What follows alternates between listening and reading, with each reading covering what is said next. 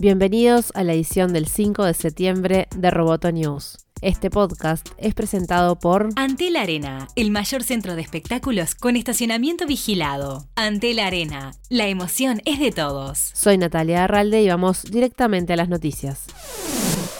YouTube deberá pagar una multa de 170 millones de dólares y cambiar su política de privacidad de los datos de usuarios menores de edad para resolver las demandas que acusan a la web de tomar información personal de los niños con fines publicitarios sin el consentimiento de los padres. La cantidad total acordada corresponde a dos multas, una de 136 millones impuesta por la Comisión Federal de Comercio y otra de 34 millones por la Fiscalía General de Nueva York que acusan a YouTube de violar la normativa federal de protección de la privacidad de los menores en Internet millones de números de teléfono vinculados a cuentas de Facebook fueron encontrados en un servidor en línea sin contraseña, según informó TechCrunch. El servidor contenía los números de más de 419 millones de usuarios alrededor del mundo, entre ellos 133 millones de Estados Unidos, 18 millones de Reino Unido y 50 millones de Vietnam. Esta base de datos, accesible a cualquiera, fue descubierta por un investigador de seguridad.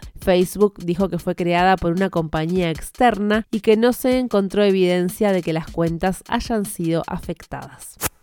Facebook, Google, Microsoft y Twitter se reunieron con miembros del FBI, Seguridad Nacional e Inteligencia Nacional para discutir estrategias de seguridad que permitan frenar las campañas de desinformación de cara a las elecciones presidenciales de Estados Unidos el año que viene. De acuerdo con Bloomberg, estas compañías se reunieron en la sede de Facebook en Menlo Park para discutir cómo se pueden preparar para frenar o mitigar la distribución de información errónea proveniente del exterior Roboto News es parte de Dopcast. Te invitamos a seguirnos en www.amenazaroboto.com, arroba amenazaroboto y facebook.com barra amenazaroboto. Roboto News fue presentado por Antel. Hasta la próxima.